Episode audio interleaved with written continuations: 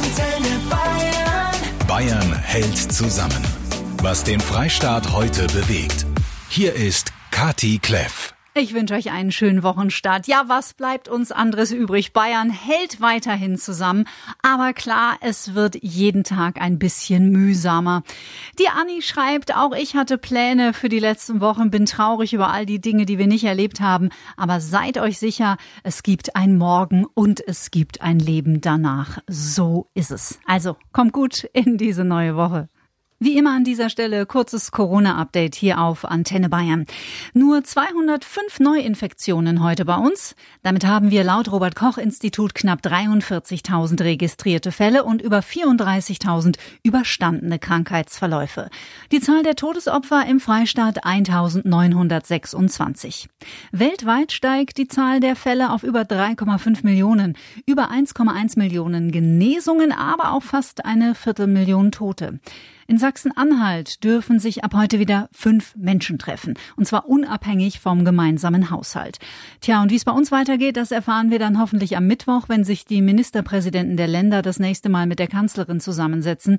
Tausende Betriebe in Bayern, darunter natürlich die Gastro, die Hotellerie, aber auch kleine Firmen wie Kosmetika, Fitnessstudios oder auch Tätowierer warten auf eine klare Ansage seitens der Politik. Der Ton wird schärfer. Viele Bayern werden wegen der Corona-Beschränkungen langsam sauer. Das merken wir auch an den Kommentaren in unserer Facebook-Gruppe. Es geht oft um die Verhältnismäßigkeit der Maßnahmen und auch den Sinn von manchen Maßnahmen selbst. Wir werden in den nächsten Tagen erfahren, wie es mit möglichen Lockerungen und weiteren Öffnungen bei uns weitergeht. Aber einem geht das nicht schnell genug. Dr. Josef Hingerl aus Oberbayern ist der Vorsitzende vom Golfplatz Bergkramerhof bei Wolfratshausen und der Mann ist Anwalt. Und obwohl es offiziell noch nicht erlaubt ist, hat er seinen Golfplatz heute einfach aufgemacht. Seit dem 20. April sind in verschiedenen Bundesländern die Golfplätze geöffnet. Zudem verlangen Merkel und Söder, dass die Leute rausgehen sollen an die frische Luft und Sport treiben.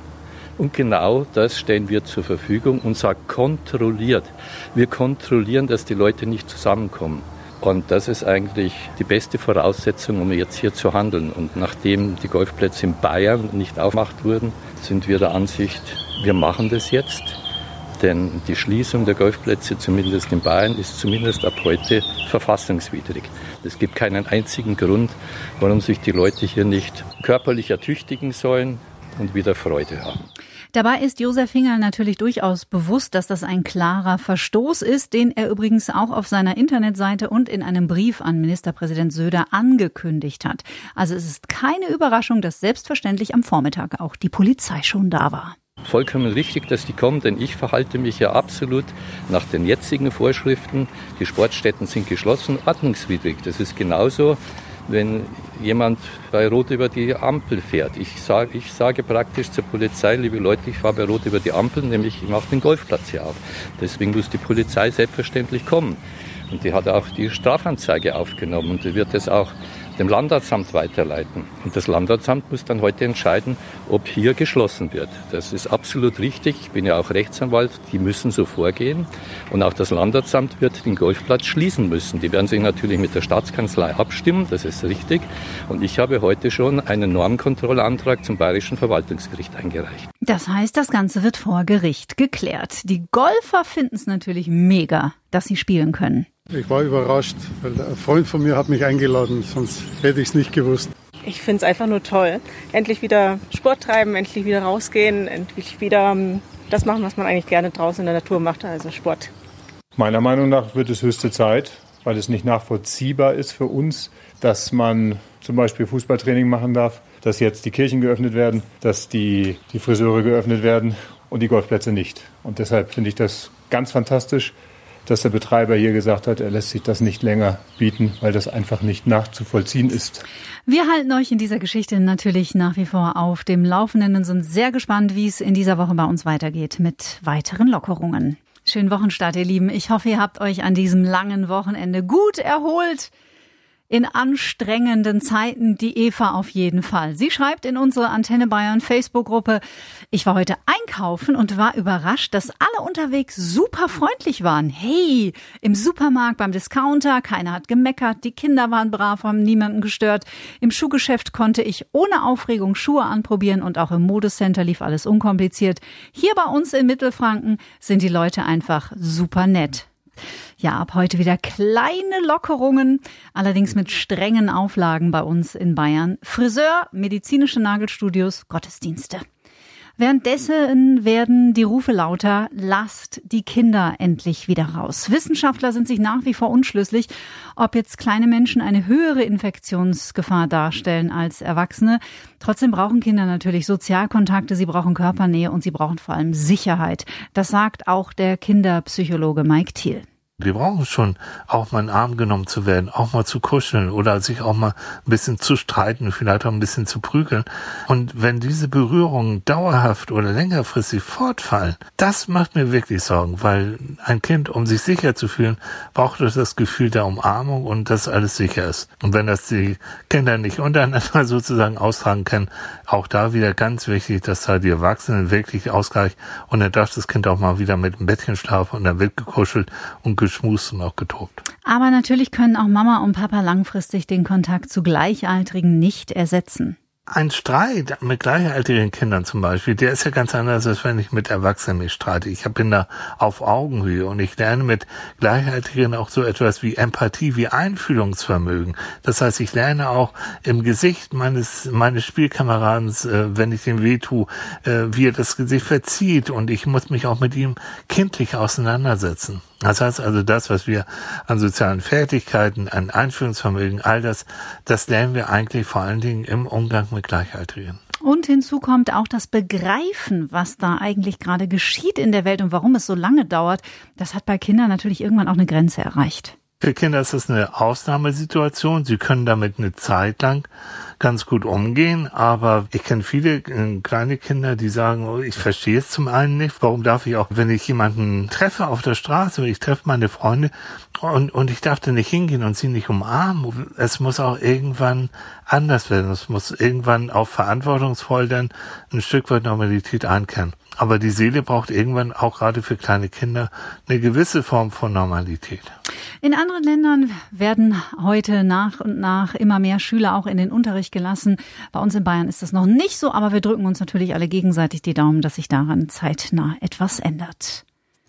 Hoher Besuch heute in Penzberg in Oberbayern. Bundesgesundheitsminister Spahn und Ministerpräsident Söder besuchen die Biotech-Firma Roche. Die haben nämlich innerhalb kürzester Zeit einen Antikörpertest entwickelt. Das ist ein sehr, sehr wichtiger Schritt im Kampf gegen das Coronavirus. Bayern-Reporterin Jasmin Lukas war dabei. Söder und Spahn im Laborkittel mit Schutzbrillen und Mundschutz. Söder natürlich mit seinem blau-weißen Bayern-Mundschutz. Es war heute schon ein ungewöhnlicher Anblick. Also so sieht man die beiden jetzt auch nicht alle Tage. Die haben fast ausgesehen, als würden sie hier selber als Biologen bei Roche im Labor arbeiten. Aber natürlich waren sie aus einem anderen Grund da, nicht um hier Forschung zu betreiben, sondern sich um die Forschung anzuschauen. Es ging um den Antikörpertest, den Roche innerhalb kürzester Zeit entwickelt hat. Also normalerweise braucht man für so einen funktionsfähigen funktionsfähigen Test drei Jahre. Hier ist das in sage und schreibe sechs Wochen passiert und dieser Antikörpertest wird ab heute weltweit verkauft. Für wen ist dieser Test gedacht und vor allem wie funktioniert er? Also den Test kann tatsächlich jeder machen, mhm. wenn er ihn auch selber bezahlt. Wie teuer das Ganze ist, das wollte Roche jetzt noch nicht so wirklich verraten. Also der Chef meinte nur, es wird jetzt nicht super teuer, also es wird nicht mehrere hundert Euro kosten. Ob er dann wenige hundert Euro kostet oder unter hundert Euro, das wissen wir jetzt momentan noch nicht. Aber was wir wissen ist, dass der, dieser Test äh, tatsächlich von einem Arzt gemacht werden muss. Also es wird keine Streifentests in der Apotheke zu kaufen geben, sondern ein Arzt muss Blut abnehmen. Dieses Blut wird dann ins Labor geschickt und dort wird eben dann der Test auf Antikörper gemacht. Wenn es Antikörper im Blut gibt, dann ähm, gibt es wohl eine Lichtreaktion mhm. und äh, das bedeutet dann, dieser Mensch war schon mal mit Covid-19 infiziert und hat eben diese Antikörper. Was erhofft man sich jetzt aus dem Ganzen? Ja, zum einen äh, will man Informationen bekommen über das Ausbruchsgeschehen in Deutschland und auf der ganzen Welt und äh, ganz wichtiges Stichwort Immunität. Wenn man möglichst viele Menschen auf Antikörper getestet hat, kann man auch hoffentlich natürlich schneller herausfinden, ob man nach einer Coronavirus-Infektion auch tatsächlich immun ist. Dankeschön, Bayern-Reporterin Jasmin Lukas.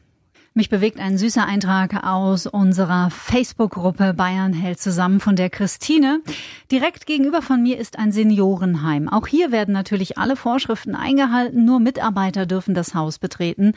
Trotzdem oder gerade deshalb versuchen die Mitarbeiter dort alles, die schwierige Zeit für die Bewohner so erträglich wie möglich zu machen. Seit Wochen sehe ich, wie Angehörige im Garten stehen und die Bewohner in Decken eingepackt oben am Balkon sitzen. Die Mitarbeiter gehen auch auf individuelle Wünsche ein. Bei den vielen negativen Nachrichten finde ich es so wichtig, nicht zu übersehen, wie viel Positives es auch in der Krise gibt. 2021 steigt der Rundfunkbeitrag um 86 Cent. Aktuell 17,50 Euro, dann 18,36 Euro. Das haben die Länder ja bereits im März so entschieden.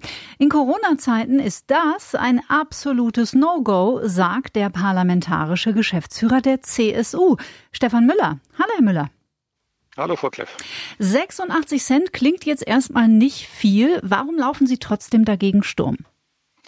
Ich finde, dass in einer Zeit, in der 10 Millionen Menschen in Deutschland in Kurzarbeit sind, Angst um ihren Arbeitsplatz haben und auch äh, Unternehmen äh, zusehen müssen, wie sie aus der Krise rauskommen, äh, kaum vermittelbar, dass wir jetzt die Gebühren für die GEZ erhöhen, egal um welchen Betrag es sich handelt. Mhm. In Summe kommt ja auch ganz schön was zusammen bundesweit. Das ist so. Und ich finde, es ist auch in der Tat an der Zeit, dass die Intendanten sich jetzt überlegen, wo können sie in ihren jeweiligen Rundfunkanstalten auch äh, tatsächlich Einsparungen vornehmen. Erst recht vor dem Hintergrund, dass äh, in den Unternehmen in Deutschland genauso äh, darauf geachtet werden muss, wofür dann künftig Geld ausgegeben wird, wenn man nicht weiß, wie die wirtschaftliche Lage sich entwickelt. Mhm. Das ist natürlich eine Diskussion, die haben wir auch schon länger übrigens hier im Programm von Antenne Bayern geführt. Da rennen Sie bei uns natürlich offene Türen ein, wie Sie sich vorstellen können. Gab es denn von Seiten der öffentlich-rechtlichen Anstalten schon Reaktionen auf diese Forderung? Ich habe dazu bisher keine Reaktionen bekommen, aber was ich bekommen habe, sind viele, viele Reaktionen aus der Bevölkerung, die diesen Vorstoß für richtig halten und auch Reaktionen aus äh, dem Bundestag genauso wie aus den Landtagen. Und man muss natürlich jetzt überlegen, wie man die Entscheidung, die getroffen worden ist, noch einmal äh, revidieren kann und jetzt einfach auch dazu kommt, dass im nächsten Jahr die Gebühren nicht erhöht werden. Eine Diskussion, die wir neben vielen anderen natürlich im Jahr 2020 vermutlich noch führen werden. Angeregt hat sie der parlamentarische Geschäftsführer der CSU, Stefan Müller. Danke für das kurze Gespräch und Ihnen einen schönen Tag. Bleiben Sie gesund. Wünsche ich Ihnen auch. Danke. Orbat. Bayerisch für Arbeit ist eine App, die in Corona-Zeiten Arbeitgeber und Azubis zusammenbringen soll. Schöne Idee, finden wir. Mitbegründer Veit Heller, wie kam es denn dazu? Also Corona trifft ja nicht nur die jetzt schon Berufstätigen, sondern auch vor allem diejenigen, die jetzt ins Berufsleben starten wollen, die Azubis. Mhm. Und aktuell fallen halt alle Praktika, Berufsinfoveranstaltungen und Bildungsmessen wie in Burghausen, Straubing und Weiden aus. Mhm. Und die Schüler und Unternehmen ähm, haben also die Möglichkeit verloren, zusammenzufinden und stehen vor einer ungewissen Zukunft.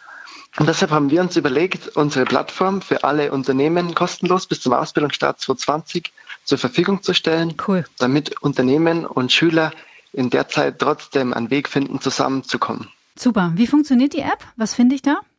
Unsere Regionen haben eine enorme Vielfalt an coolen Arbeitgebern und coolen mhm. Berufen, die man lernen kann. Und auf unserer App wollen wir eben den Schülern zeigen, welche Berufe sie lernen können. Auf der App können Schüler sich die Unternehmen anschauen, können Beiträge, Fotos, Videos anschauen, können sich mit den Arbeitgebern vernetzen, austauschen, wenn sie Interesse haben, Fragen, können sie direkt mit einem Chat miteinander interagieren. Mhm. Und wenn Sie dann den Traumjob bei dem Arbeitgeber gefunden haben, können Sie sich direkt über Arbeit bewerben. Und da ist ganz schön was zusammengekommen. Ne? Wie ist der Zulauf an Angeboten aktuell? Im Raum Ostbayern von Burghausen bis Weiden sind jetzt über 120 Firmen schon auf Arbeit unterwegs. Boah, nicht schlecht. Also dann, ihr Lieben, auf geht's. September ist schneller, als man denkt. Bayern hält zusammen. Was den Freistaat heute bewegt. Der Podcast zur Radioshow.